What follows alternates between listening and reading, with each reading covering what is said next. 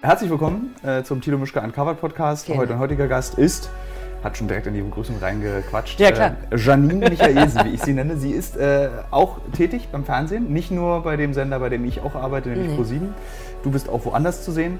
Und du bist heute hier aus einem ganz bestimmten Grund. Wir sind gerade zwischen zwei Wochen, also der Podcast, der findet tatsächlich so wie so halb live statt. Mhm. Also äh, letzte Woche habe ich aus dem Auto heraus einen Podcast gemacht, davor aus Mit der Jens Koch? Dominikanischen, genau, mit Jens Koch, davor aus der Dominikanischen Republik.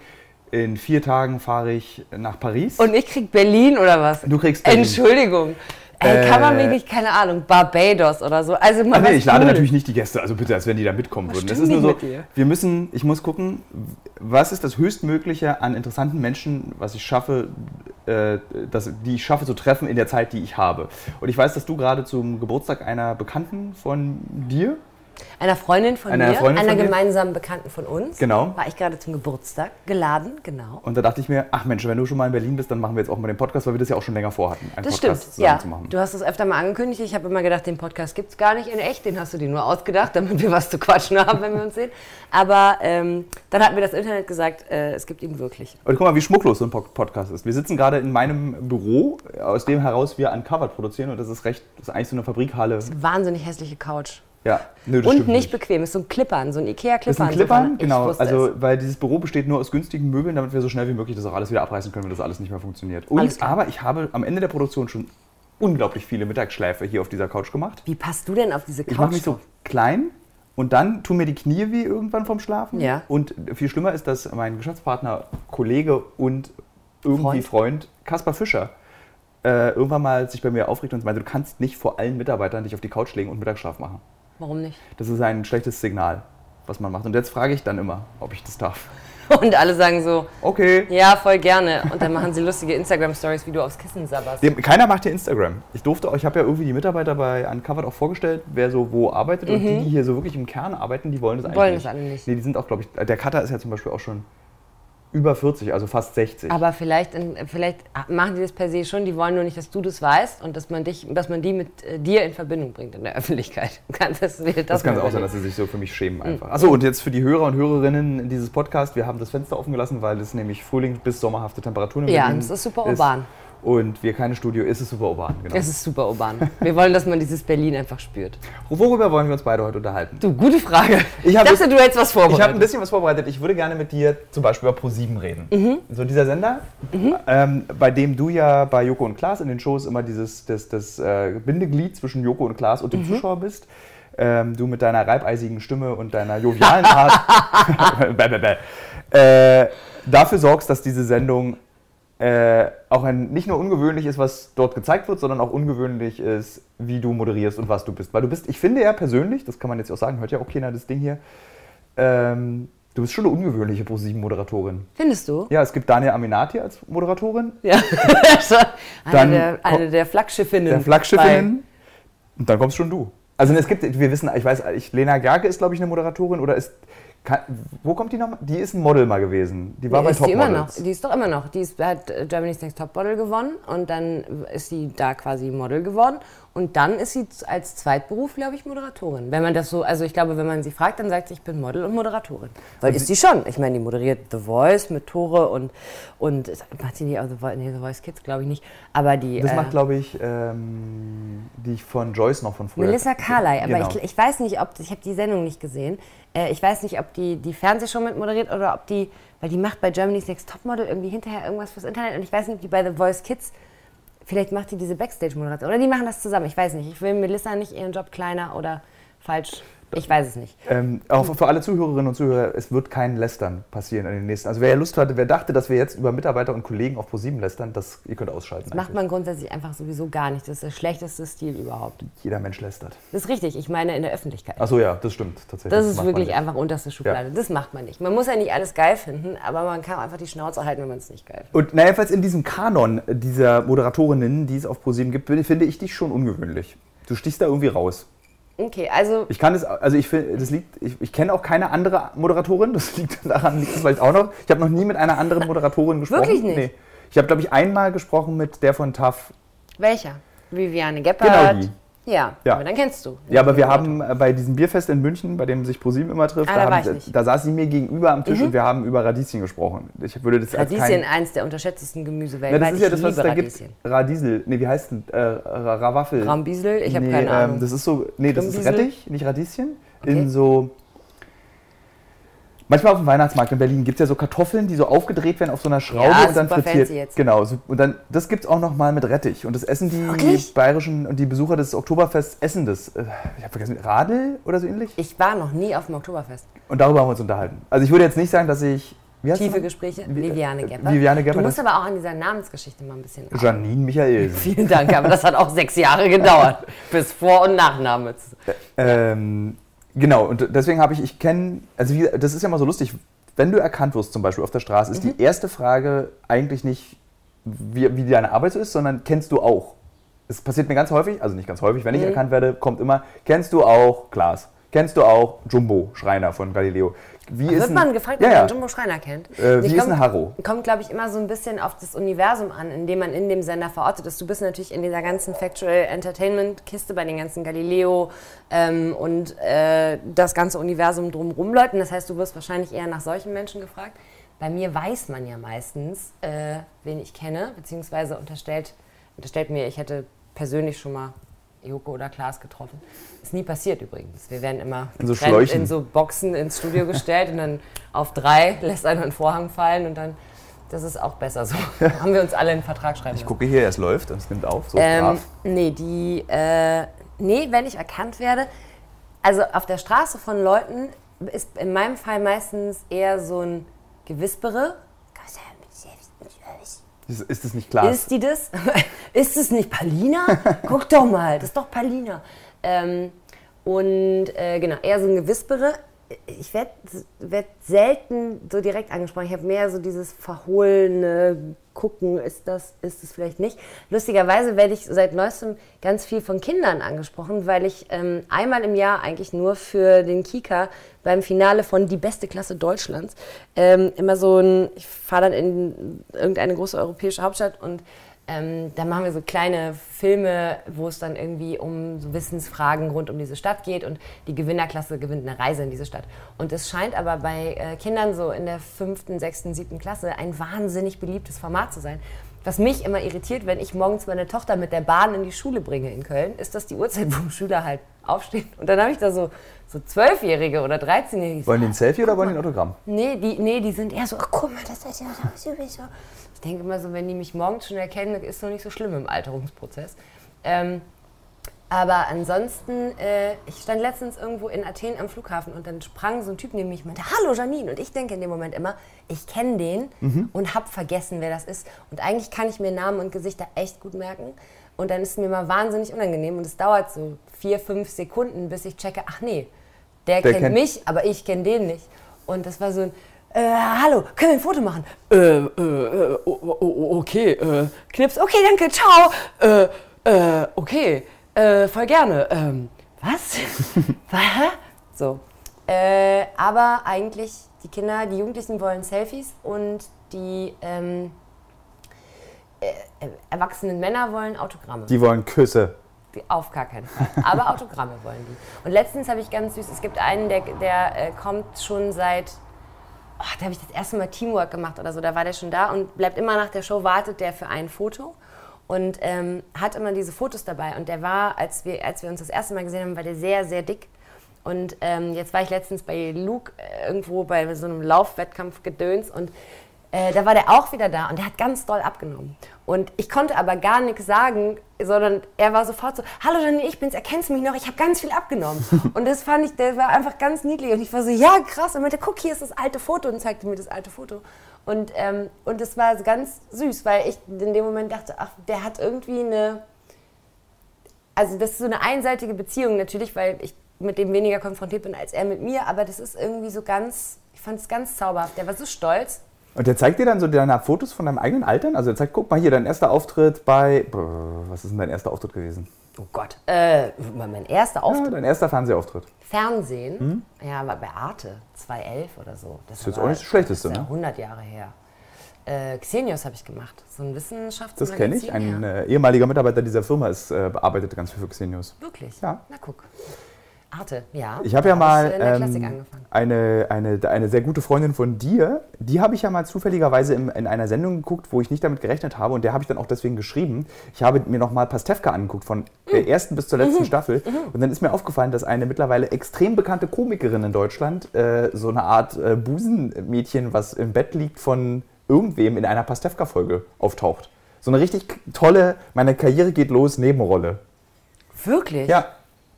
Darf man den Namen sagen? Nee, dann machen wir jetzt nicht, aber es ist ja lustig. Ich schrieb mir dann da und dann Ist meinte, eine Freundin von mir? du, äh, weißt du nicht, wen ich meine? Nee, ich habe keine Ahnung. Eine sehr bekannte Komikerin in Deutschland, die eine Freundin von dir ist. Die wirklich? Das, ah, das kannst Ja. du ruhig sagen.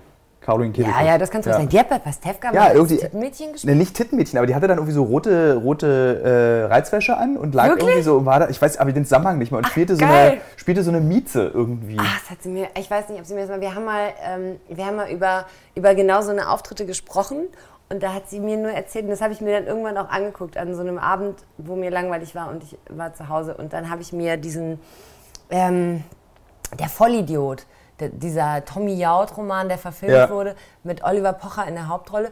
Und da hat sie nämlich auch, äh, da hatte sie so eine Saunaszene. Da war sie die Freundin von irgendwem und saß mit der zusammen in der Sauna. Man sieht natürlich nichts, aber da habe ich sie auch irgendwann drauf angesprochen. Ich finde sowas ja, ich finde es ja unglaublich Ich lustig. glaube, fast jeder von uns hat das. Ja, voll. Also ich habe auch ganz schreckliche Sachen. Diese. Galileo-Sachen, die ich früher gemacht habe, nochmal, ich betone jetzt, ich weiß, dass dann immer so, wenn ich mich despektierlich über Galileo äußere, das, das meine ich nicht despektierlich, was ich jetzt im Folgenden sage. Aber ich habe damals schon in Frage gestellt, welchen Sinn es ergibt, mit meinem Daihatsu Move über eine Bierbank zu fahren, um nachzuweisen, ob die Bierbank das aushält. Also so diesen Schnotter hat man einfach, hat, also das ist kein Schnotter, es ist nur Aber das Gute ist ja, weißt du, wenn ich mir jemals eine Thermojacke kaufe, dann ja. rufe ich vorher dich an und frage dich, welche die beste ist. Weil ich kann dir sagen, ich, und ich benutze die tatsächlich immer noch. Ich habe die ja dann durfte ich behalten. Und das Auto fährst du immer noch. Das Auto ist leider kaputt gegangen. Ich Genau. habe das sehr geliebt, aber das Auto ist kaputt gegangen. Aber die Jacke habe ich bei allen kalten Sachen immer noch an. Ja, siehste. Und wenn ich, sollte ich mich noch mal in einen Bob setzen und diese Jacke hinter mir herziehe, Mhm. um zu gucken, ob diese Jacke eine Bobfahrt aushält, hält sie aus, die Jacke. Ja, guck, Ja. das weißt du alles. Das hast Ja. du alles selber rausgefunden. Ach, ich finde ja, das, das, ähm, das ist doch auch, also wenn man den Wunsch hat, in irgendeiner Form, egal in welchem Bereich jetzt, sowas zu machen, Schauspiel, Moderation, Gesang, Tanz, bla, man sucht eine Bühne, so für irgendwas, Wissensvermittlung, was auch immer. Ähm, dann ist doch nur normal, dass man Chancen ergreift, die einem gegeben werden. So. Und wenn du dann gefragt wirst, also A, bei Pastewka, weil ich würde bis heute, wenn die anrufen würden, ich sagen, ich spiele euch alles, mir völlig wurscht, ganz ehrlich, hängt mich an die Wand, irgendwo an ein Kreuz, als so eine Jesus-Imitation oder so, ich bin dabei. Ähm, dann, äh, dann ist es doch, also A, ist es wahnsinnig charmant, B, äh, ist es einfach total klar, dass du so eine Sachen machst, damit du das einfach mal ausprobierst und Ja. guckst und lernst und dann machst du lieber irgendwie als erstes vielleicht so drei, vier Sachen, die im Nachhinein mit so einem Zwinkerauge irgendwie lustig sind, anstatt irgendwie ähm, zu sagen, so ich bin jetzt, äh, bin jetzt frisch und ich spiele jetzt erstmal eine Hauptrolle in einem großen Kinofilm, vielleicht verkacke ich es total und das war meine erste und einzige Möglichkeit. Gibt es Ähm, da Leute? Äh, Dominik. Horwitz ist, glaube ich, so ein Beispiel. Dieser Mann mit den Segelohren. Den, der ist einfach nicht unsere Generation, sondern Ja. das ist der, der bei Oh, der das ist aber doch ein, der ist doch ein, Nee, genauso wie Andreas, der Schlafes Bruder Hauptdarsteller in den 90ern, Andreas vergessen. Und Dominik Horvis hat ja eigentlich nur bei der Blechtrommel seine große Rolle gehabt und danach kam nie wieder irgendwas. aber ich sehe den extrem häufig auf Plakaten, weil der ganz viel Theaterkrams und sowas macht. ja, aber ich glaube, das ist das nicht, was er sich gewünscht hat. Das erkenne ich an diesen Augenringen unter seinen Augen. Was eine harte Unterstellung. Ist eine harte Unterstellung. Sollte Dominik Horwitz das hören, wünsche ich mir, dass er dich anruft, Okay. um sein Leben gerade zu rücken, in Ja. deiner Perspektive. Apropos, ich habe, nee, es ist nicht wichtig. Ähm, ich wollte was anderes erzählen eigentlich. Zu dir, Achso, du hast mir unterstellt, ich bin, oder beziehungsweise du hast festgestellt, ich falle raus aus dem Raster der der klassischen, Mo Moderatorinnen. Äh, klassischen Mir fällt auch auf anderen Sendern gibt es gibt halt nicht so eine. Ich glaube, das ist einfach auch immer noch ein, also immer noch so ein bisschen natürlich eine Formatfrage. Wenn du, ähm, wenn du TAF moderierst, ist die Anforderung an dich eine andere, als wenn du, eine, als wenn du Duell um die Welt moderierst. Aber du könntest auch auf TAF moderieren. ähm, weiß ich ehrlich gesagt Ich könnt- nicht. Wie lustig wäre das bitte, wenn. Wenn wir beide mal eine Runde TAF moderieren würden. Nee, Stell dir mal vor, doch, das ja. wäre super lustig. Wirklich? Ja, ich glaube, das wäre super lustig. Ich habe mir allerdings gerade vorgestellt, wie das wäre, wenn zum Beispiel Daniel Aminati, Mhm. der eine, eine besondere, also der ist ja unter den Männermoderatoren, ist der auch speziell. Mhm. So, ich will jetzt nicht damit sagen, dass du speziell, nee, Moment, doch irgendwie ja, auf eine, ihr seid beide auf eine sehr unterschiedliche Art speziell Mhm. in der Wahrnehmung, weil zum Beispiel Tore ist so, Den würde ich mir auf die Schulter setzen und damit könnte Kannst ich. du nicht, dafür ist Tore viel zu groß. Du brichst komplett zusammen. Das ist ein sehr großer, stattlicher Mann. Okay. Äh, aber Tore könnte dich auf die Schulter wahrscheinlich. setzen. Und dich daneben. Wir Ja, so eine wahrscheinlich. Und uns beide, wir könnten uns beide, beide so an zwei Fingern irgendwo Und gegentragen. äh, ach, ich frage mich gerade, ob das irgendjemand hören möchte, wie wir uns beide vorstellen, welche Sendung du moderieren könntest und wie lustig das wäre. Ja, das weiß ich ehrlich gesagt nicht. Ich glaube, ähm, also ich glaube, es ist eine Formatfrage natürlich und es ist vielleicht auch ein kleines bisschen der Werdegang. Ne? Also ich meine, ich komme von, ich komme von der Bühne ähm, und, äh, und da und ich habe keine journalistische Ausbildung. Ich habe nichts studiert. Ich bin, also habe ich aber nichts Theoretisches studiert und auch keinen Uniabschluss oder irgend so ein Kram, sondern ich habe halt einfach immer ähm, gespielt und Musical gemacht und dieses ganze leicht extrovertierte, ist ja auch eine Form von Exhibitionismus, ne? sich darstellen, sich zeigen und so. Und ich glaube, dass, ähm, dass deswegen Moderator alleine das wahrscheinlich gar nicht so richtig trifft, weil ein Moderator hat eine ganz klare Aufgabe, nämlich ähm, die Vermittlung von irgendeiner Art von Inhalt und, ähm, im, und im allerbesten Fall wenn Gäste oder Kollegen oder sowas da sind, äh, das groß machen, die Leute groß machen, die richtigen Fragen stellen, damit die Antworten kommen, denn die Antworten zählen und nicht die Fragen. Zumindest in der Außenwahrnehmung. Und in dem, was wir machen, ist es ja, ist es ja, nehme ich mir ja raus, äh, selber stattzufinden. Im Rahmen der Möglichkeiten. Wenn ich ein Interview führe, ist es nicht so, aber wenn ich eine Samstagabendshow habe oder was, dann sage ich, okay, aber da, möchte, da nehme ich mir meinen Platz das geben Formate, bestimmte Formate äh, auch einfach nicht her. Du willst ja bei TAF niemanden stehen haben, der da, ähm, der da so einen Schwachsinn quatscht, wie ich da beim Duell um die Welt manchmal von mir gebe. Das, das braucht es ja da nicht. schon TAF, hat- TAF hat auch zu gute Quoten, als dass man so äh, extravagante Experimente ausprobieren müsste. Die haben ja manchmal, manchmal lese ich bei DWDL, so, dann steht dann so 19 Prozent. Naja. Daraus Äh, musste, musste man nicht experimentieren. Nee, ach, das ist doch auch, ich meine, die, die Formate, die funktionieren doch, ähm, A, durch, natürlich durch die Routine, du machst das jeden Tag, es gibt ein total festes Format, in dem du dich aber dann einigermaßen frei und, und äh, frisch irgendwie präsentierst. Also die Moderatoren sind ja auch entspannte Leute und haben jetzt, lesen jetzt nicht irgendwie stumpf vom Prompter Satz für Satz ab, sondern haben ja irgendwie auch so ein Geplänkel miteinander und so und versuchen dem Ganzen so eine eigene Note zu geben. Ähm, ich glaube ehrlich gesagt nicht, dass, dass, äh, dass das äh, jemals uninteressant wird. Weil Ja. die bedienen die Themen, die, wann guckt, wer guckt um 17 Uhr äh, Fernsehen? Das sind Schüler, ähm, Die nach Hause kommen gerade. Azubis, die nach Hause kommen. Das ist, das ist so, das kannst du gut nebenbei gucken. Das ist nicht ernsthafte Vermittlung von, hier sind irgendwie, das sind die fünf schlimmsten Themen des Tages und jetzt gehen wir mal ganz kurz nach Syrien und machen mal äh, eine kleine, kleine Das hätte ich ja 20 gerne. Wenn ich manchmal größenwahnsinnig bei ProSieben bin, hätte ich gerne so eine Art Auslandsjournal täglich mit den schlimmsten fünf Themen, die man. Äh, aber das kriege ich nicht. Komisch, wundert mich. Zwischen Simpsons, Big Bang Ja, Theory genau, zwischen Big Bang Theory und Big Bang Theory, der Wiederholung von den Simpsons und Big Bang Theory, haben sie keine Zeit für 20 Irgendjemand Minuten. postete kurz, vor kurzem bei Facebook so, so, eine, so einen Tageszeitungsausschnitt. Ja, das war bitter. Und das war krass. Das Ja, war das war von bitter. 0 Uhr bis 0 Uhr Big Bang Theory. Ja, das ist krass. Ich habe wirklich, also ich muss ja sagen, da bin ich leider echt so ein bisschen kleben. Ich habe gehört, dass Big Bang Theory tatsächlich die am längst laufendste Sitcom überhaupt ist. Also die haben Friends überdauert. Ähm, die haben jetzt letzte Staffel. Ja. Ich folge Kaylee Kuku auf Instagram, deswegen weiß Das ich ist die- die- das ist Penny. ja. Genau.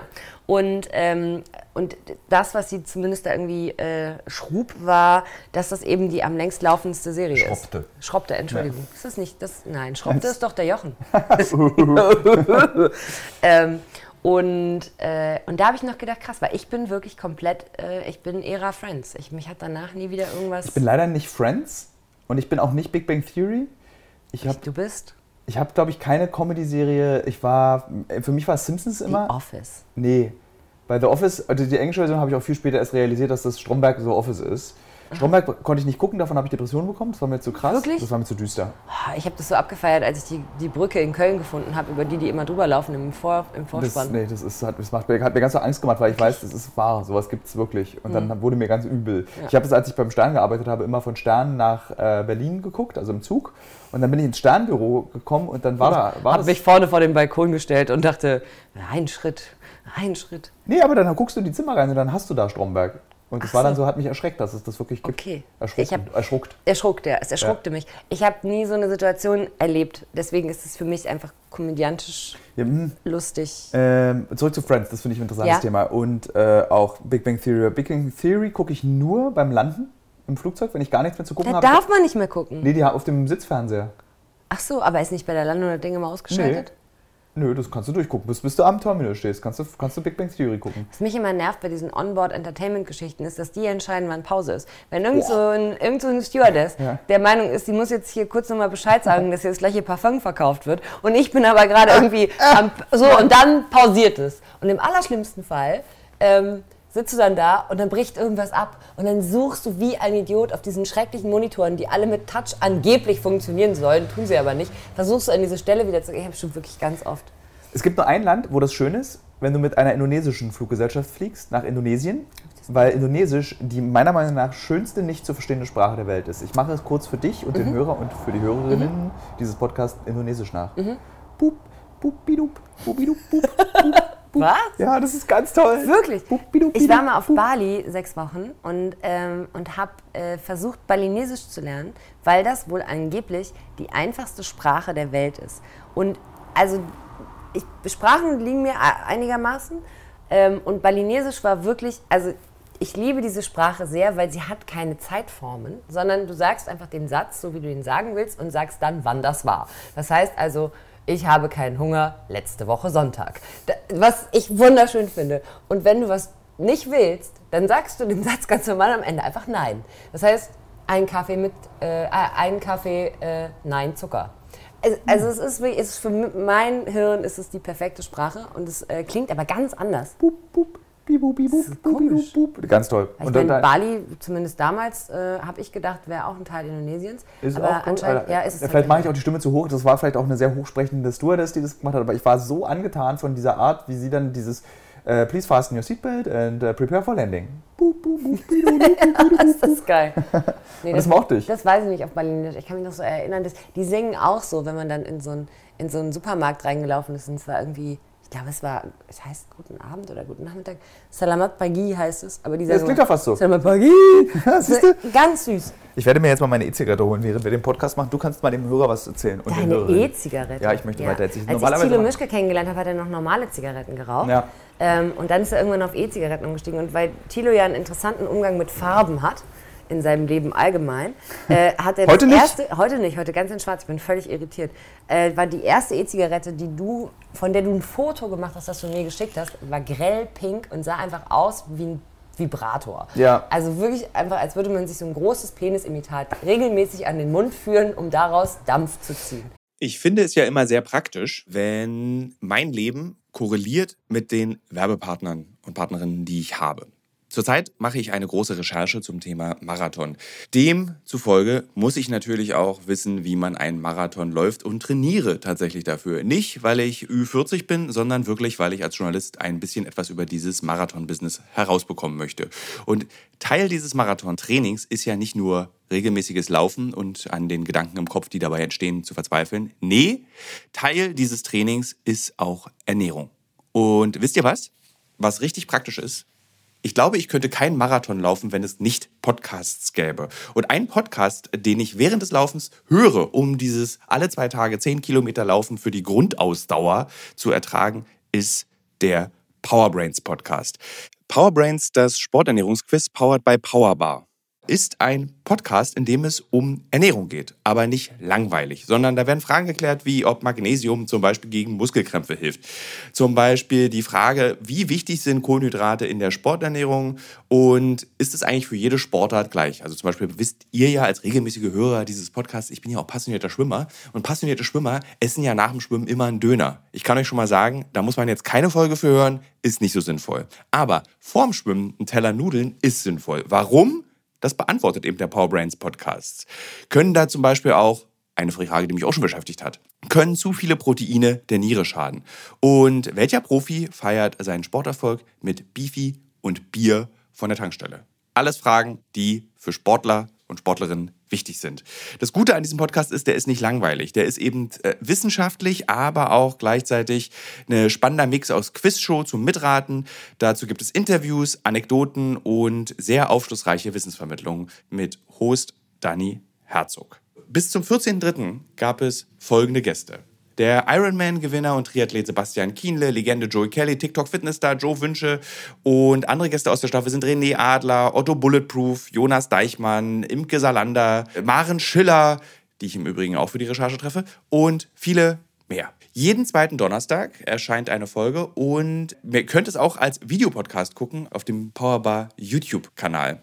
Ja, ich würde sagen, wenn ich es beim Laufen höre, könnt ihr es auch beim Laufen hören oder wenn ihr die Innenseite eines Backofen reinigt oder wenn ihr Staubsaugt oder wenn ihr ähm, lange Pendelstrecken mit der U-Bahn habt, Straßenbahn oder im Auto. Egal.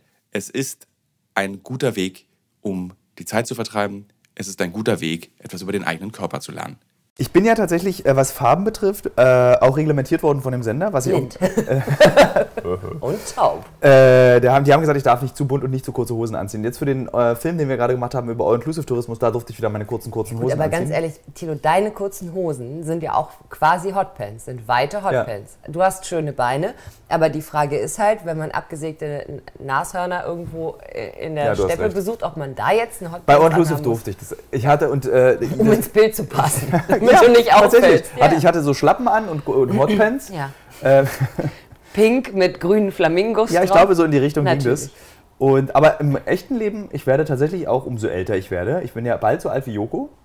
Noch zwei Jahre, dann bin ich so alt wie Joko. 40. Ja. Ja. Ist krass, oder? Abgefahren, dass Joko 40 ist, finde Ja, ich. finde ich auch. Wenn ich, Ich dachte, überlege, ich da- wann wir uns kennengelernt haben alle und, ähm, und wie wahnsinnig Das war auf irgendeinem jung Fernsehpreis, ihr da alle noch wo wart. Joko- Und ich war schon viel jünger. Hm? Das war, ist gar nicht so lange her. Ich glaube, das ist vier Jahre Wann erst wir her. uns kennengelernt Nee, also wann ich die, also du hast, kennst die ja schon länger, äh, Ich wann ich euch alle bisschen länger. kennengelernt Wir habe. arbeiten alle schon ein bisschen länger. Aber das ist, nee, stimmt, wir arbeiten jetzt seit sieben Jahren zusammen. Das ist lange. Ja, und das heißt, wir waren damals, ich war damals noch in meinen 20ern. Hör mal, das ist ja fast nicht mehr wahr. Ja, doch, und jetzt, also, aber ich finde es bei Joko auch immer wirklich absurd, weil ich, ich das Gefühl habe, dass, beziehungsweise, nee, eigentlich ist es gar nicht absurd, weil mich das bestätigt in meiner Theorie, dass Alter, je älter ich werde, desto egaler finde ich Alter. Das ist wahrscheinlich auch so eine Ich Selbstschutzfunktion sagen, meines ja, Kopfes. Du kannst ja dich dann nur noch irgendwie erhängen, wenn es dir immer Ich unangenehmer finde wird. es wirklich sowas von Bums egal, weil ich immer denke, also ich sehe nicht aus, wie alt ich bin, finde ich. Tschö. Ich bestätige das. Vielen Ich krieg zum Beispiel jetzt hier einen grauen Bart hier vorne. Ja, habe ich auch schon gesehen. Ja. Ich auch. Und ich finde es gar nicht schlimm. Also ich finde es so gar nicht, also es beschäftigt mich null. Ich habe allerdings angefangen, zum allerersten Mal in meinem Leben mich einzucremen. Ich habe mich ja jahrelang nicht eingecremt. Ja. Also nie, um ehrlich zu sein, nur bei ganz schlimmem Sonnenbrand, wenn die Haut so Blasen geworfen hat. Dann dachte ich mir, okay, jetzt mache ich mal ein bisschen Creme drauf. Ich erinnere mich an Situationen, an Bilder, mit, wo du keine Haut mehr hattest, die nicht aussah, Wirklich? als hätte man einen Feuermelder angemacht. Ja, du- ach doch, wenn du so in Australien warst, da damals beim Dschungel oder sowas, da, ähm, also als, als Journalist hinter den Kulissen, nur zur Aufklärung, äh, doch, da warst du teilweise schon ordentlich verbrannt. Naja, Du bist jedenfalls. nicht allzu clever im Umgang mit deiner Haut. Nee, das gewesen. bin ich tatsächlich nicht. Aber ich habe von meiner Mutti zu Weihnachten Creme geschenkt bekommen. Welche? La Mer. Und dann La Mer. Und das ist so Das teuer, Zeug. dass ich mich nicht getraut habe, das zu benutzen. Und da waren so zwei Pröbchen dabei, die sich in meinem Reisegepäck sehr angenehm machen. Und La Mer, ist das jetzt schon so Produktplacement? Ja. Diese Creme, Ja. es kann nicht sein, dass ein ehemaliger DDR-Bürger La Mer Werbung macht. Deswegen kann Auf jeder. gar keinen das ist nicht möglich. Ich beschreibe- Ich dieses Produkt. Die See. Es fühlt sich sehr angenehm im Gesicht an. Also ich benutze es auch nur, wenn ich wirklich nach dem Schwimmen ganz trockene Haut habe, denn ich, äh, wie du ja vielleicht weißt, Ja, du schwimmst wieder ich schwimme regelmäßig. sehr, sehr gerne. Ja. Das habe ich dir, glaube ich, jedes Mal, wenn wir uns sehen, ich ist dir, wie gerne ich das schwimme. erzählst du mir jedes Mal, wie sehr Ich gerne erzähle, glaube ich, jedem, den ich treffe, wie gerne ich schwimme. Und jeder muss auch. Du musst, ach so, deinen Bizeps genau. Es ist, aber ich muss sagen, ich habe deinen Bizeps jetzt diverse Male schon angefasst. Ähm, und ich, also das ist ein Progress, der ist wirklich fühlbar und sichtbar. Weil als wir uns kennengelernt haben, hattest du Arme, die waren ungefähr so dick wie die Pommes, die wir an dem Abend gegessen haben, als wir uns kennengelernt haben. Das waren so Stiftärmchen. Und daneben fühle ich mich ja immer wie so ein Hulk Hogan-Verschnitt, wenn ich neben so Labbestypen stehe, so große, schlachsige Männer, die dann irgendwie Arme haben wie ich, kleine Finger. Ähm, und ich daneben stehe und denke, okay, wenn uns was passiert, ich boxe uns da raus. Ja, du, man muss aber auch zugeben, ähm, du hast ja auch tatsächlich schon so olympischen Körper. Also man könnte dich auch ohne Zweifel nächstes Jahr in Japan einsetzen als Hammerwerferin. Oh, das ist eine richtig harte Beleidigung. gell? Das ist echt heftig. Richtig hart. Ja, so, du- also du bist, du bist so- was ich damit sagen will, ist, du bist sehr durchtrainiert. Und du Bis hast. ich, bis ich zu dem Punkt komme, an dem ich einen Hammer werfen muss, weil, was keiner weiß, ich kann nicht werfen, gar nichts, nicht Okay. mal einen Tischtennisball, aber bis zu dem Punkt könnte ich wahrscheinlich alle verarschen und die würden denken, ja, natürlich, Ja, klar. du hattest mal ein Kleid an und da habe ich deine Waden gesehen. Ja. Und die waren schon imposant. Darf man darüber. Ich weiß immer nicht, was man bei Podcasts, wenn man sich so weil wir unterhalten, wir unterhalten uns Leute schalten ab, wenn sie nicht interessiert. Okay. Du kannst hinter die Es Kurve ging an- eher sowas, was wäre dir unangenehm? Möchtest du, dass du, dass die Hörer und Hörerinnen dieses Podcasts wissen, dass du sehr muskulöse Waden hast? Glaub, also das richtig ist, muskulöse ist tatsächlich Waden. kein Geheimnis. Ich habe ja jetzt auch öfter irgendwie mal kurze Röcke oder sowas angehabt oder, oder Hosen, in denen man das sehen kann. Oh Gott, ich finde, also ja, habe ich halt Das ist, äh, das ist halt, das, ich habe es nicht drauf angelegt, das ist einfach da, das geht auch nicht weg. Äh, das ist, halt mein, ist halt mein okay, Körper, okay. kann ich nichts dran ändern. Nee, das ist, ähm, ich denke immer so, wie auch da wieder, ne? Ich kann halt nicht werfen, ich kann, ich kann nichts mit Ball, ich kann nicht werfen, ich kann nicht fangen, ich kann nicht schießen, ich kann gar nichts. Was ein bisschen schade ist, weil mit den Waden wäre mir eine Fußballkarriere auf jeden Fall in den Schoß gefallen, eigentlich. Aber ähm, keine Chance. Also ich trete halt daneben. Ich war, im, ich war über Silvester äh, im Urlaub mit Freunden und ähm, da war unter anderem auch ein, ein, sehr langjähriger Freund von mir dabei, der aber in diesem Urlaub anscheinend tatsächlich das erste Mal in den Genuss gekommen ist, von mir einen Ball zugeworfen zu bekommen, den er nicht gefangen hat. A, weil es nicht möglich war und B, weil er, bevor der Ball überhaupt bei ihm ankam, vor Lachen auf dem Boden lag. Lass mich raten, das ist irgendein Spieler der deutschen Nationalmannschaft es, Nein, okay. überhaupt nicht, gar nicht. Das ist auch einfach nur ein Honk. Und dann ist er wirklich, der hat sich gekrümmt vor Lachen. Mensch, Janine, das kann nicht, das, das kann nicht dein Ernst sein, dass du so wirfst. Und ich habe das nicht verstanden, was daran denn so falsch ist. Kein Mensch wirft so. Und ähm, dann habe ich gesagt, doch, anscheinend schon. Ich fand, ich habe voll gut geworfen, aber er hat mich ausgelacht. Ich habe zu Ostern von meiner Freundin ja einen Medizinball geschenkt bekommen. Ich habe mir einen Medizinball gewünscht. Warum? Weil ich tatsächlich finde, dass ein Medizinball das ideale, du kannst drauf sitzen, du Mhm. kannst es werfen und du kannst tolle Werfspiele daraus machen. Ich, äh, Wurfspiele daraus machen. Ich, äh, ich, ich, ich, zum Beispiel, Der große Werfekönig. äh, ich, ich werfe zum Beispiel gerne Dinge und äh, habe auch deswegen in meinem Reisegepäck immer einen Tennisball dabei, Mhm. weil wir einfach, ich werfe, das macht mir auch viel Spaß. Es gibt auch tatsächlich so eine Beschreibung eines psychologischen Effekts, welche Befriedigung Menschen empfinden bei diesen Parabolbeschreibungen von Mhm. Gegenständen, die du wirfst, weshalb Golf Spaß macht Leuten, wenn sie Golf spielen. Also Okay. Mhm. von außen macht ja niemandem Golf Spaß, aber ich habe auch noch nie gegolft. ich habe immer einmal gegolft. und es soll ja wohl wirklich dann Spaß machen. Das ist ja Auf wie Minigolf in groß. Also wenn man das abschlägt, äh, das habe ich geschafft und das hat richtig Bock gemacht. Genau. Dann hinterher mit Zielen und so, das war nicht meins. Aber da kommt wieder diese Ballgeschichte ins. Ich war letztens beim, ich mache so Elektrosport. So EP, äh, PMS? E PMS, genau. Äh, Ich mache PMS. äh, Ähm, und EMS. zwar hauptberuflich EMS, genau. Ich mache so Elektrosport und ähm, das war nicht mal als Witz konzipiert, das mit dem PMS. Ich Nee, das dachte ich mir schon. Das wäre auch wirklich ganz unterirdisch gewesen, Ja. wenn das ein Witz gewesen wäre. Und, äh, und dem habe ich das auch erzählt, dem Typen, der mich da trainiert. Und, ähm, und der war sofort bei dieser ganzen Wurfgeschichte, hat er danach sofort mit mir so Tests gemacht, weil er meinte, das stimmt was mit deinen Augen nicht, das stimmt was mit deinen Augen nicht. Wenn das so ist, dann stimmt was mit deinen Augen nicht. Ja, ist ja gut jetzt, was stimmt nicht mit meinen Augen. Und der hat mich eine halbe Stunde getestet mit so Kordeln, wo so Perlen dran waren und wann sich was wo überschneidet. Und ich kam mir wirklich vor wie beim Kinderpsychologen so mal, mal, wo der Mann dich angefasst hat und so. Also wirklich so, also ich dachte so, Gott, was stimmt nicht mit mir, was stimmt nicht mit mir. Und er kam hinterher und sagte, nee, mit deinen Augen ist alles in Ordnung. Dann bist du wahrscheinlich einfach nur wurfbeknackt. richtig, richtig wurfbescheuert. Ich kann es nicht. Ich kann es nicht. Ähm, wie beobachtest du eigentlich als Freund? Ich würde uns als bekannt, nee, wir sind keine Bekan Freundschaft. Ja, doch, das Freundschaft. ist schon Ja, es ich ist, ich gehe sehr sensibel mit dem Wort Ich um. weiß, Ich- das ähm, weiß ich, deswegen erzähle ich dir seit Jahren, dass wir Freunde sind, bis du es endlich einfach glaubst. Wenn du siehst, was wir beide bei ProSieben machen und wenn du an Cover zum Beispiel, bekommst du das mit, die Sendung, dass die ja auf Mhm. ja, dem klar. Sender stattfindet. Ja. Äh, was mich immer interessieren würde, ist, wie wird es wahrgenommen von meinen Kollegen, weil ich nie darüber mit irgendjemandem rede. Dieses, der macht da wieder so verrückte Sachen oder ist es so wie Joko macht das, Klaas macht das, Thilo macht das und jeder ist sich so grün in dem, was er macht? Oder sagt man so, ich würde das gerne auch mal ausprobieren, ich würde das gerne auch machen, ich würde gerne mal mitkommen. Ich könnte mir das allerdings ganz gut vorstellen, wenn wir das mal zusammen machen würden. Das wäre- fände ich jetzt gar nicht so schlimm. Voll. Ich Oder ist es dann so, dass du sagst, nee, ich mache ja meine Shows und das, das finde ich schön und da fühle ich mich wohl. Mhm. Ähm, ich würde das nicht machen wollen, was Thilo macht. Weil ich zum Beispiel würde sagen, ich würde das nicht machen wollen, was Janine macht. Dafür hätte ich viel zu viel Angst. Ja. Diese Verantwortung, so ein ganzes Publikum zu zügeln, das würde ich nicht können. Also so. so, zü- das Publikum ist nicht das Problem. Ähm, äh, nee, ich, ich finde ja grundsätzlich, ähm, interessiert mich ja erstmal sehr viel. Also hab, wir haben ja jetzt auch irgendwie in der, im Zuge der Veränderung rund ums Duell um die Welt, wo jetzt irgendwie die Teams reisen und so. Da würde ich gerne mal mitmachen. Ja, haben die dich Da nicht gefragt? Nee, ich wurde Das nie gefragt. mich, Ich das bin da, immer, da bin ich ein bisschen sauer, dass Ja, ich noch das- nicht gefragt wurde, das weil wenn man so ein noch. Haudegen für gefährliche Sachen, also da würde ich mich ja nun wirklich empfehlen. Ja, ich finde auch. Ich finde auch, man könnte dich empfehlen. Es wundert mich auch ehrlich gesagt, weil das würde wirklich gut passen. Ich habe das ja gemacht und, ähm, und äh, ich finde ja sowas irre spannend. Ich habe ja auch irgendwie, als ich, als ich noch fürs ZDF gearbeitet habe, habe ich so eine Extremsportsendung gemacht, die auch darauf basierte, dass ich äh, jede Sportart, die man ausprobieren darf, legal auch ausprobiere. Also ich durfte nur nicht Wingsuit fliegen. Das war verboten. Hättest du's gemacht? Auf gar keinen Nee, Fall. das ist doch total nee, bescheuert. Ja, weil das muss man können. Also man muss, weiß weiß ich, wie viele Nee, Fallschirmsprünge Moment, bevor wir über Wingsuit weiterreden, möchte ich gerade jetzt auch wieder für dich und für alle, bitte Leute, hört auf, Wingsuit zu fliegen. Das hat keinen Sinn, außer dass man dabei stirbt. Das ist wirklich krass. Das ist nicht schön. Das ist Das ist, keine krass. gute Sportart. Also es, äh, das, das, war auch, das war auch ganz schrecklich, weil tatsächlich einer der beiden Wingsuit-Piloten nach unserem Dreh, ein halbes Jahr nach unserem Dreh gestorben ist bei einem der dieser Flüge. Äh, das habe ich natürlich nicht gemacht, weil, weil nein und ähm, Ich weil du würdest sofort, du würdest springen und direkt runterfallen. Also wenn du nicht mal werfen kannst und dich da musst, du müsstest dich ja selbst werfen. Wingsuiten ist ja sich selbst. Ja, gut, aber also ich kann nicht werfen und ich kann nicht fangen, aber ich habe ein extrem gutes Gleichgewichts. Äh, Also könntest du fliegen? Naja, ich habe getanzt ganz lange. Insofern glaube ich, so körperspannungsmäßig und so. Aber nein, auf gar keinen Fall. Also ähm, klar kann mir bei allem, was ich tue, was passieren und so und alles völlig, völlig logisch, auch beim Flugzeugfliegen oder aus, dem, aus, der, aus der Tür raus auf der Straße und so.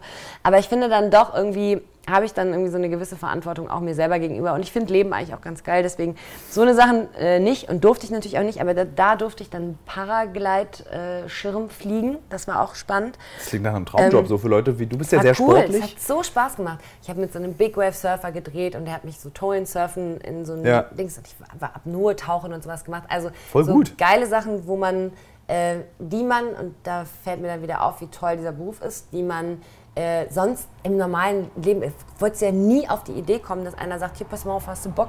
Das ist übrigens äh, einer der fünf besten Freediver weltweit und der würde jetzt mit dir einen Tag Apnoe tauchen gehen. Passiert ja nicht. Nee. So. Und, ähm, und sowas macht mir total viel Spaß, weil ich das, ähm, A, finde ich das spannend zu gucken, welche Grenzen hat mein Körper, welche Grenzen hat mein Kopf. Ähm, und dann festzustellen, krass, die Grenzen, von denen ich dachte, dass sie da sind, die kann ich noch viel weiter nach hinten pushen. Ähm, alles immer in so einem, wie ich hoffe, so einigermaßen gesunden Umgang mit mir selbst. Und das finde ich, finde ich mega. Deswegen finde ich auch bei dir, also ich glaube, manche, manche Sachen, ähm, es kann sein, dass ich vor ein paar Sachen einfach wahnsinnig große Angst hätte, die du aber auch hast, glaube Ja, ich. natürlich. Ich hab, das ist jetzt nicht so, dass ich da furchtlos Nee, reingehe. das, äh, das, das, das, und das merkt man auch auf eine gute Art, finde ich, wenn man das sieht. Weil das, weil das gerade, weiß ich nicht, ich habe ich hab diese, ähm, ich habe die eine Uncovered-Sendung gesehen von dir, wo du in dem Kriegsgebiet warst äh, und da irgendwo hinter, was weiß ich, wo Fronten standst und in, mit irgendwelchen schusssicheren Westen. Achso, das so. war im Irak. Äh, genau, Ja. Irak, das war's. Und, ähm, und da habe ich nur gedacht, boah, äh, also das ist so schwierig, sowas zu erzählen. Ähm, weil natürlich willst du das einigermaßen objektiv berichten. Auf der anderen Seite bringst du on air die Person, die das erlebt, äh, die kann gar nicht objektiv bleiben, Nee. weil sie in der Situation ist.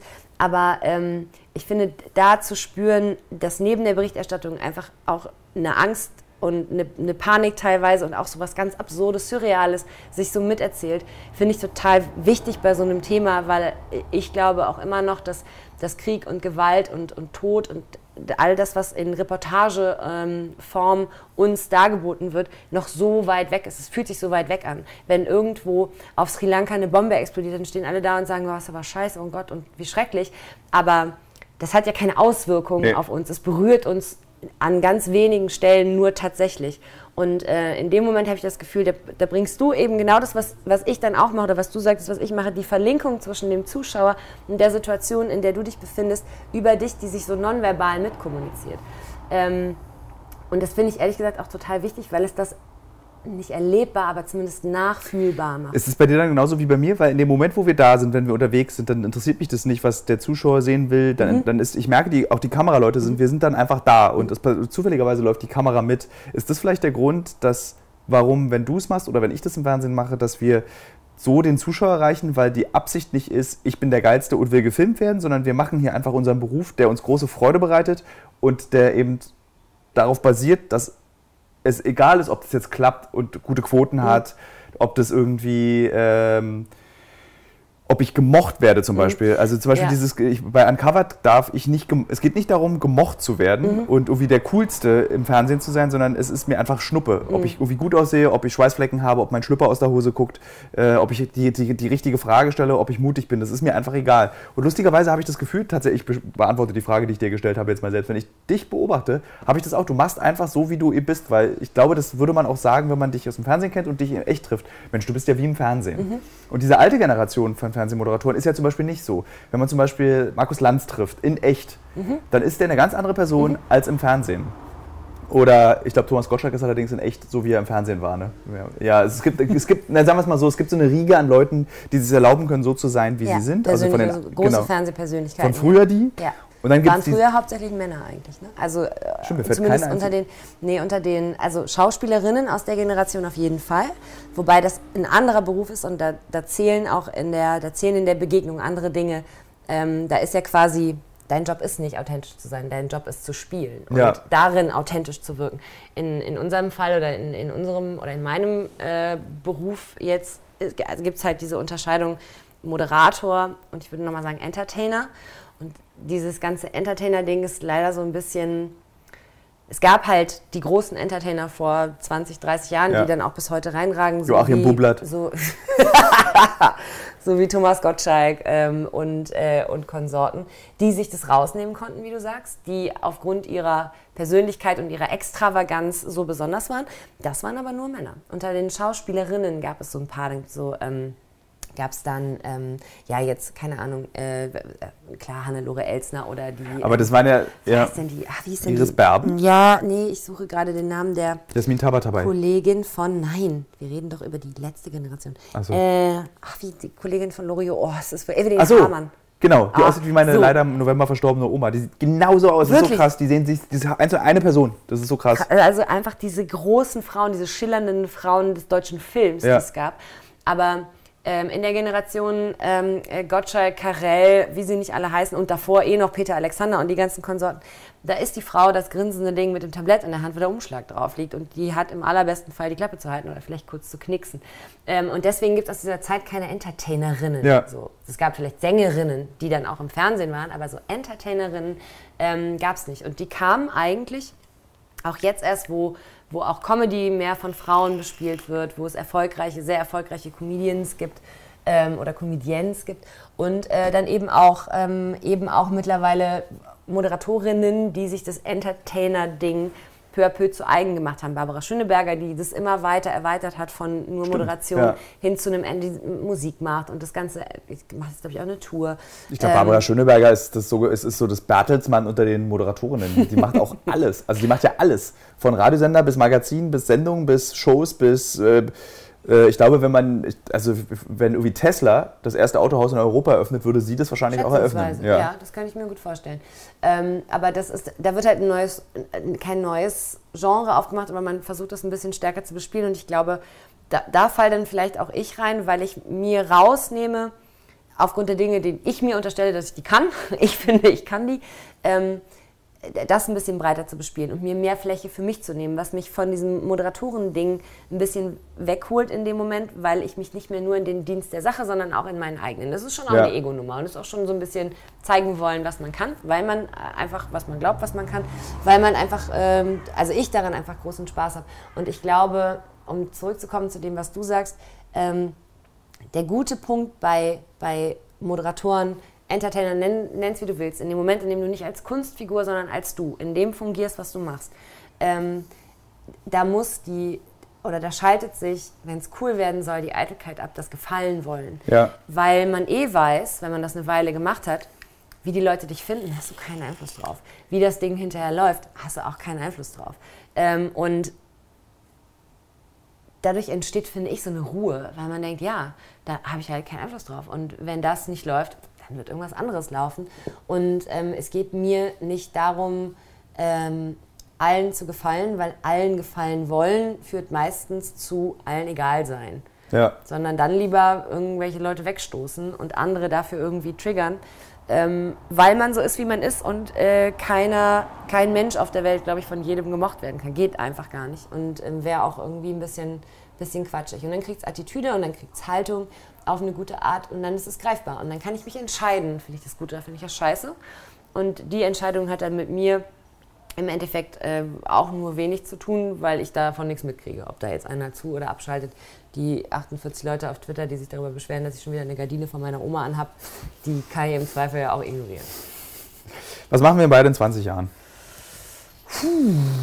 Na gut, in 20 Jahren bin ich 36, 40 und oh Gott, habe ich mir wirklich noch nie gedacht. Ich mache mir darüber ständig Gedanken. Wirklich? Ja, ich denke dann mal so, ich würde gerne mein Leben, so wie es jetzt gerade, jetzt in diesem Moment ist, Ja. das, und deswegen habe ich so eine Angst davor, dass, es, dass sich was verändert, einfrieren und immer so haben. Also ich empfinde mein Leben, unabhängig von der vielen Arbeit, die ich habe, gerade sehr gut. Ja, Es gefällt ich mir gut. Ja, ich kenne ich kenn das. Ich finde das auch sehr gut.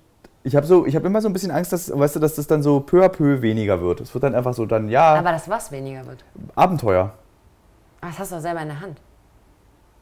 Naja, aber die sind ja sehr teuer, auch die Abenteuer, die ich mache. Ja, aber ich finde ehrlich gesagt, also ja klar, Abenteuer, die du machst. Ich meine, auf der anderen Seite musst du dir überlegen, diese ganzen crazy Abenteuer oder auch, auch also die Situation, die ich gerade meinte, Ja. wo man einfach denkt, normalerweise würde man niemals sowas erleben können dürfen.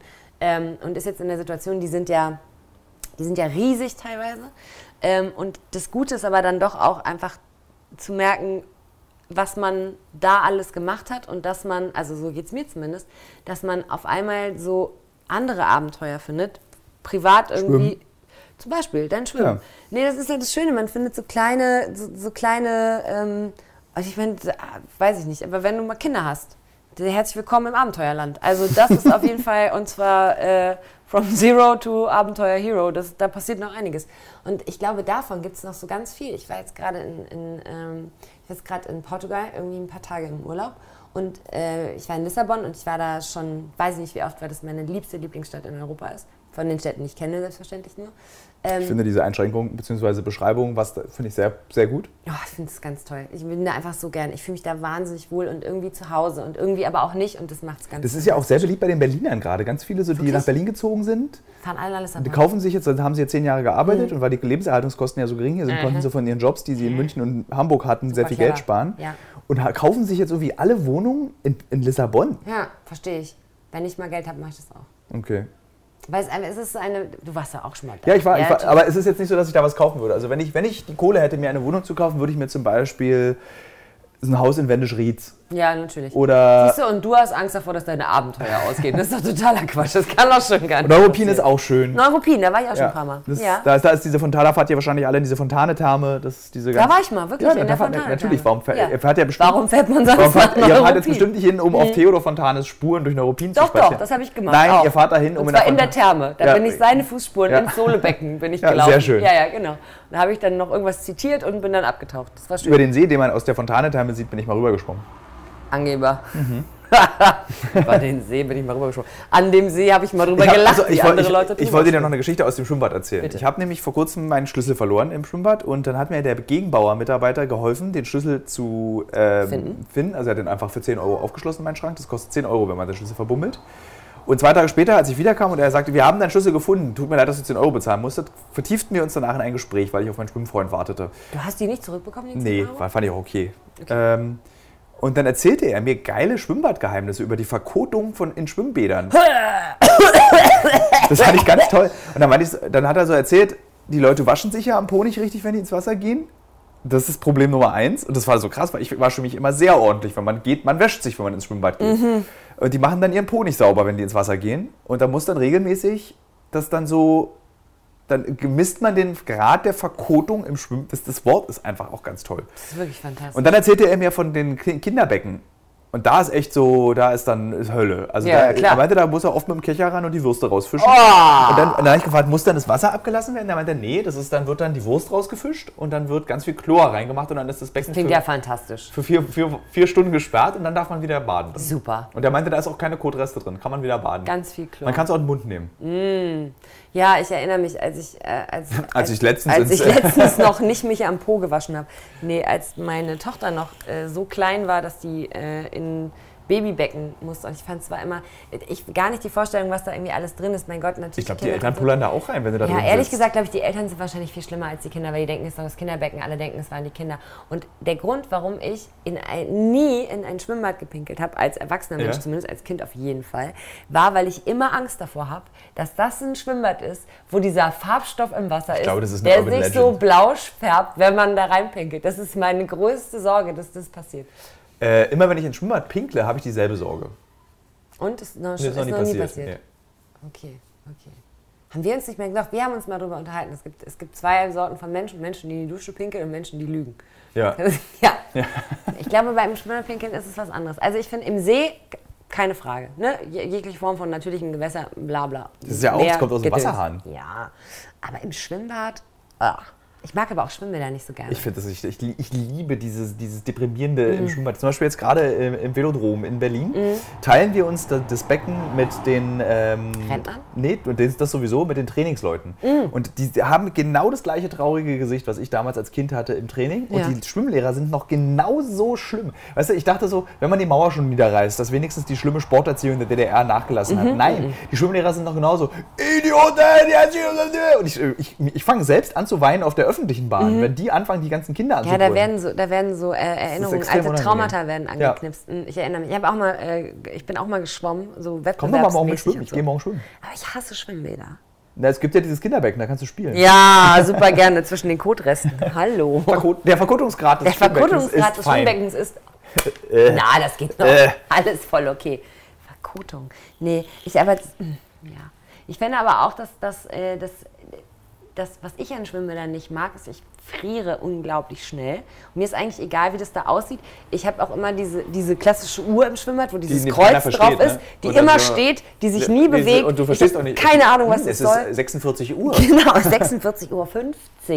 Was mache ich denn heute noch?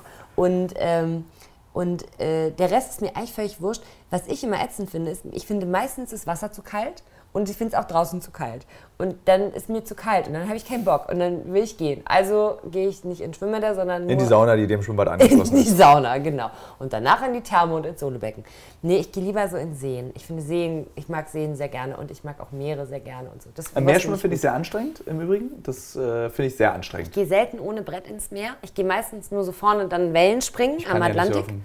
Das macht nichts, ich auch nicht. Das ist völlig egal. Fühlt sich immer besser an, als es aussieht. Okay. Äh, und ansonsten auf dem Brett ist cool, weil du natürlich einfach, du schwimmst halt nicht, sondern du paddelst halt auf dem Ding rum. Und, ähm, und ich mag das sehr gerne, weil man paddelt so durch die, du musst halt irgendwie rauskommen, also musst du durch diese Brechungszone durch, was immer ein bisschen anstrengend ist, dann musst du dieses Brett so Wie hoch ist die Verquotung in der Brechungszone? die Äh, Verkotung, in der die Brechungszone. Verkotung in der Brechungszone. Ich glaube, das, ist eine- das ist ein fließendes Gewässer. Äh, da muss man aufpassen. Ich war mal in Portugal äh, mit meinem besten Freund Robert Schäfter vor 2001. Mhm. Ja. Und da waren wir beide, sind wir in diesen Ort, den, dieser Badeort, der, wenn du aus Lissabon rausfährst, gibt es da so einen ganz berühmten Badeort. Kaschkeich. Ich glaube ja. Mhm. Und dann sind wir, weil er zu geizig war, gelaufen, diesen Strand entlang. Mhm. Und waren dann beide baden. Und dann wunderten wir uns, warum das Wasser hier so oll ist. Und dann drehten wir uns um und sahen so, ich würde sagen, riesenhafte Rohre, die aus einer Wand rauskamen. Und der gesamte Kot von Kaschkeich. Und Lissabon Und Lissabon. an uns vorbei diffundierte. Wunderschön. Es gibt in Lissabon, wenn man runter an diesen Praça de Comercio läuft, an diesen großen Platz. Ich finde ja, Portugiesisch ist die fürchterlichste Sprache der Welt. Ich komme auch, ich, also ich liebe ja ganz doll Spanisch und ich habe auch wirklich, ich liebe Spanisch und ich habe wirklich ganz viel äh, Energie ähm, reingesteckt, Spanisch zu lernen. Ähm, weil Hat ich da nicht mal, geklappt? Doch, ich, nö, doch, ich, doch, ich spreche ganz gut Spanisch. Ich habe da mal gelebt eine Zeit lang und da muss man das ja lernen. Und ich hatte einen Freund, der war Spanier und das war dann natürlich, das, das, du kennst Hatte das, der einen? Hand. Selbstverständlich. Konnte der jonglieren? Nein. Okay. Also war nur ein halber Gaukler. Aber ich bin mir sicher, spannende Slackline auf und es wäre richtig gut Und er geworden. hat diese Fischerhosen auch an. Nee. Immer nackter Oberkörper? Nee, nee, Okay, nee. Bo- nee. haarlose Brust. Ja, selbstverständlich. Ja, Rasiert. natürlich. Rasiert, ja. Ja. Ja. ja. Antonio. Natürlich, wie sollte auch anders heißen. Ähm, auf jeden Fall, äh, genau. Und da unten an diesem Platz, der direkt am Tejo ist, an diesem Fluss, da ist auch, da, da, da gibt es diese Steine, hast du bestimmt schon mal gesehen, gibt es einen alten Mann, der baut so Steine aufeinander, ohne dass die in irgendeiner Form ähm, äh, kleben oder mit irgendeinem anderen Hilfsmittel äh, zusammengebaut sind. Jongliert Den Mann habe ich noch nicht gesehen, so ich habe aber schon mal Steine gestapelt Genau, gesehen. ja. diese komischen Figuren, die der da gebaut hat. Und äh, das ist natürlich eine riesen Touristenattraktion und da rennen diese ganzen Leute alle hin und machen da Fotos von das ist wahnsinnig spannend. Und direkt daneben ähm, sind so Streben im Wasser. Das sind so, sieht aus wie so Tore, die hintereinander aufgestellt sind, die laufen so schräg ins Wasser rein und da stellen sich Touristen wahnsinnig gerne drauf und machen da Fotos. Das Schöne ist, dass da vorne ein Riesenschild steht, wo drauf steht, bitte nicht betreten und dann rennt jeder Idiot auf diese Dinger drauf. Und was die meisten Leute ignorieren, ist, das ist ein riesen Abwasserkanal. es ist wirklich, da kommt einfach die ganze Schlonze aus Lissabon, fließt da in den Tejo rein. Ähm, und, äh, und wenn man da ins Wasser dappt, was bei Ebbe passieren kann, so haben deine Füße noch nie gestunken, wie sie gestunken haben, wenn du da vor diesem Abwasserkanal langläufst. Ich weiß das von Freunden. Ähm, das, ist, das ist wirklich erstaunlich. Aber das Ding ist. Äh, Kann ich also- das Foto sehen, wo du da auf dieser, da dich da hinstellst und dann danach später ins Wasser fällst? Und Super gerne, wo ich so bis zum Kinn braun bin Ja. danach. Da ist Äh. die Verkotung übrigens. Was ist, was ist hier passiert in diesem Podcast? Das, der ist sehr kotlastig Die Verkotung geworden. ist sehr groß, ja. Ja gut, wenn wir alle unsere anale Phase überwunden haben, können wir uns auch gesund über genau. Verkotung unterhalten. Ja. Absolut richtig. Ja, Lissabon. Wo war ich? Irgendwo. Egal, aber das ist das äh, Ende einer von 47 Geschichten, die ich angefangen habe, habe ich zumindest zwei beendet. Das ist eine bessere Quote als sonst. Ich finde es das schön, dass wir dieser Podcast, der sich, glaube ich, jetzt zeitlich langsam dem Ende äh, neigt, weil wir haben jetzt die gute Stunde erreicht. Aber ich finde Mhm. Ja, immer so diese, zum Beispiel Freunde von mir machen so einen Sechs-Stunden-Podcast. Was? Ja, die, die reden so durch. Über was? Alles. Das ist, macht auch Spaß zuzuhören. Aber Ja. ähm, dann gibt es noch so Aber weil man deren Freund ist oder weil das wirklich interessant ist? Ja, ich habe, glaube ich, in diesem Podcast schon öfter gesagt, sie haben 12 bis 16 Hörer und das sind, glaube ich, ihre Freunde. Mittlerweile haben sie aber, glaube ich, 20 und die Sind ihre halt- Eltern, die denken so, endlich kriege ich mal was mit von dem Jungen. Genau. Meine Mutter hört diesen Podcast, um Wirklich, um mitzubekommen. zu wissen, wie es dir ja, geht. Okay. das finde ich süß. Das ist wirklich. Und sie mochte das auch. Also sie mag, ich mag das, ich habe meine Mutter sowieso sehr gerne, mein Vater auch. Das, beide ist, das, das trifft sich ja immer ganz gut, wenn man seine Eltern sympathisch findet. ja, ich habe sie heute in der Buchhandlung besucht. Guck. Und ich habe letzte Woche bei meiner Mutter in der Buchhandlung gearbeitet. Das habe ich gesehen. Ostergeschäft war. Ja, und meine, meine, mein Vater ist gerade nicht da. Hast du Bücher signiert? Ja. Ja, klar hast du Bücher signiert. Und ich habe Bücher signiert und es hat Ah. richtig Spaß gemacht. Ich habe das In letzte 80 Mal. Frauen um die Welt. Ist tatsächlich vorbei. Habe ich gelesen. Habe ich gelesen. ich nicht. Das dachte ich mir, als ich es gelesen habe. Äh, es ist vorbei, also die Auflage ist eingestellt. Knauer hat die Rechte als Taschenbuch verloren und ich war sehr erleichtert darüber. Ich meinte, das ist Dass eine Lebensphase, vorbei ist. ist vorbei. Ja. Und bekomme gestern, gestern, heute ist Samstag, Mhm. gestern Freitag, die Mail vom Riva Verlag, dass sie es jetzt wieder als Taschenbuch rausbringen. Und das ist das Cover. Ja, und was ist das Cover jetzt? Oh, ist okay. Es ist Ja? so, ich paffe Weil das Cover irgendwas. war ja wirklich ganz schrecklich. Äh, ach, es geht. Nee, war das Cover nicht so. Nein, das Cover, nein, nein, das Cover und der Titel von dem anderen Buch, das war so furchtbar. Die Frau für Leben braucht keinen großen Bildschirm. Ah, da habe ich gedacht, was stimmt Das war ja so wie so ein, äh, diese, so ein äh, wie, äh, Nicholas Sparks. Ja, ja, aus, genau. Ja, ja, PS I love you. Genau, ja, PS I Love You, Ja. aber in dem Buch auch genauso traurig wie das erste Buch. Ja. Es ist ja so, auch falls der Hörer dieses Podcasts sich dann jetzt im Herbst, wenn die 80 Frauen wieder rauskommen, man kann mit dem Buch in 80 Frauen um die Welt nicht masturbieren auf und gar auch nicht Fall. onanieren. Nee, es ist ein nicht. recht trauriges Und ich habe es in der Absicht gekauft und es hat nicht funktioniert. Es geht nicht. Einfach nicht Es funktioniert. geht nicht. Äh, da ist, findet Geschlechtsverkehr findet drin statt, aber Ja, es geht aber eher um so Aber das Lustige ist, ich finde das Buch auch nicht mehr zeitgemäß. Es ist zehn Jahre alt. Und diese komische Indie-Traurigkeit vor zehn Jahren funktioniert ja. Und ich bin sehr gespannt, ein äh, Freund von dir, ähm, Friedemann Karich, hat Ja. jetzt ein Buch geschrieben. Ja. Dschungel. Sein zweites Buch, sein erster Roman. Ja. Äh, Karik. Karik. Das ganz, das, ich muss das für ihn sagen, weil er sagt es natürlich nicht. Aber er heißt Friedemann Karik, auch wenn man IG natürlich normalerweise ICH ausspricht. Aber da bin ich jetzt mal kurz ein Klugscheißer. Ähm, weil Eigenname darf man sich selber aussuchen. Und ich finde, ich finde, ich kenne Friedemann schon eine Million Jahre und ich finde das immer so befremdlich, wenn Leute Karich sagen und äh, deswegen verbessere ich die immer, weil ich denke, da muss er es nicht machen. Genauso wünsche ich mir von ihm, dass wenn Leute zu mir Janina sagen, er sagt, aber die heißt doch Janine, dann ist man Ja. unsympathisch für den anderen. Das ist okay. Also ich habe Friedemann Karichs Buch heute bekommen. Den Dschungel. Den Dschungel. Ich habe es auch bekommen. Ich bin tatsächlich neidisch auf dieses Buch. das Cover ist schön. Das ne? Cover ist schön, das Buch ist schön, die Buch Story, ich habe es noch nicht gelesen, ich werde es jetzt in drei oder vier Wochen erst lesen können. Ja. Ich habe so einen sehr strikten ja, Leseplan. ja, ich kenne deine Leseplan. Äh, und weil ich eine lustigerweise für den Stern eine ähnliche Geschichte anrecherchiert habe über einen Jungen, der verschwunden ist. Mhm. Und ich habe daraus einen, Fikt einen, einen Roman, einen Stoff entwickelt Mhm. und auch angefangen zu schreiben schon. Der verschwindet allerdings im, in, im, in Nepal, also im Himalaya und Ah ja, nicht okay. im Dschungel. Ja. Ähm, und jetzt postet Herr Karich, äh, Karik, postet ja auch bei Instagram, glaube ich, immer wieder so kleine Ausschnitte Ja. aus seinem Buch. Und das finde ich sehr schön. Ich bin Ja. sehr gespannt, das zu lesen. Besonders auf, äh, als der Mann, der vier Bücher geschrieben hat, die alle hässlich aussehen, Ja. bin ich natürlich nochmal extra neidisch auf der Mann, der zwei Bücher schreibt und wahrscheinlich beide sehr gut aussahen. Ja, das, ähm, ja, wie wir lieben, das erste Das sah war. auch schön aus. Ja, das sah sehr schön aus. Das sah sehr, sehr schön aus. Das ist auch wirklich, ähm, da hat er, also ich, ich habe keine Ahnung natürlich, wie die Prozesse da sind, aber ähm, da, da hat er echt äh, zwei ästhetische Bücher rausgebracht. In welchem Sinne ästhetisch? Im Wirkungssinne oder im Schönheitssinne? Nee, im, äh, ist im, die Frage, die ich immer im, einstelle. Das im sind die- Schönheitssinne. das ich weiß Reste- gar nicht, was, das- was das andere Wort Das bedeutet. ist der Rest meines Kulturwissenschaftsstudiums, der Klugscheißer, der manchmal Ja gut, rauskommt. ich war nicht an der Uni. Ich habe auf der Ich auch Universität nicht. Ich des einen- Lebens, da habe ich viele Sachen gelernt. Nee, ähm, das sind also... Ja. Alles okay, alles okay. Oh Gott. Ähm, äh, Wir genau. haben uns im Übrigen gerade, ich habe jetzt äh, Janine mich. Michaelsen geherzt. So, da muss ich ganz kurz sagen, dass, ähm, das ist ja quasi schon eigentlich sowas wie eine, eigentlich ist es eine Adelung, denn ähm, ich habe just auch erst heute eine Bekannte von dir getroffen und als ich erwähnte, dass ich dich heute noch sehe, sagte sie, Ola, sag liebe Grüße und dann kamen wir, ich weiß nicht wie, sagte sie, es gibt nur zwei Dinge, die der Tilo nicht mag und angefasst werden. Und ähm, da musste ich sehr lachen, weil das stimmt nämlich, als wir uns kennengelernt haben, ich bin ja so ein sehr herziger ja, Mensch. du kommst ja da. Ich habe im letzten Podcast über Köln geredet. Ja. Und da habe ich gesagt, Köln fühlt sich an wie die alte Tante umarmen mit den feuchten Achseln in der vollen S-Bahn. Ja. So fühlt sich für mich Köln an. Okay, das tut mir leid. ähm, dass das nicht schöne Du bist nicht wie hat. Köln. Dankeschön. Ja, ich wasche mich auch mittlerweile regelmäßig auch am Po. Und unter der Achsel. Und unter der Achsel. Aber das stimmt, äh, mir ist es gar nicht aufgefallen, weil ich dich einfach jedes Mal mit all meiner Herzlichkeit überschüttet habe und völlig ignoriert habe, dass du nicht so wahnsinnig Und gerne sehr fest. bist. Du umarmst dann ja auch sehr fest. Das ist ja dann Ja, so. aber nicht jeden. Ich umarme, also ich umarme auch nicht viele Leute und feste umarmen, das mache ich wirklich nur mit Leuten, die ich wirklich richtig gerne umarme. Das ist schon auch, das ist meine Art. Okay, dann- Bei dann- dir ist es einfach auch einfach mal länger als eine Sekunde angefasst werden und du wischst dir nicht sofort danach die Hände mit Sakrotan ab. ähm, Nee, achso, ich bin gar nicht so ein Sagotan-Mensch. Das habe ich gar Nein, nicht. das weiß ich. Ich wollte jetzt einfach Das nur ist- überspitzt mal- schlechte nee, ist- Bilder ist okay. kreieren. Aber um kurz auf Friedemann Karik zurückzukommen, äh, tatsächlich, ich habe dieses Buch jetzt auch geschickt bekommen. Ich durfte, ich durfte im Vorfeld, ähm, weil wir alte Freunde sind, durfte ich die ersten 80 Seiten lesen. Das ist eine sehr schlechte Idee. Nee, finde ich nicht. Man schickt, ich finde, Frauen Ausschnitte schicken als Mann ist immer ganz schwierig. Warum? Ich, man muss, man Welche muss Ausschnitte? Ausschnitte aus dem, was man, was man schreibt.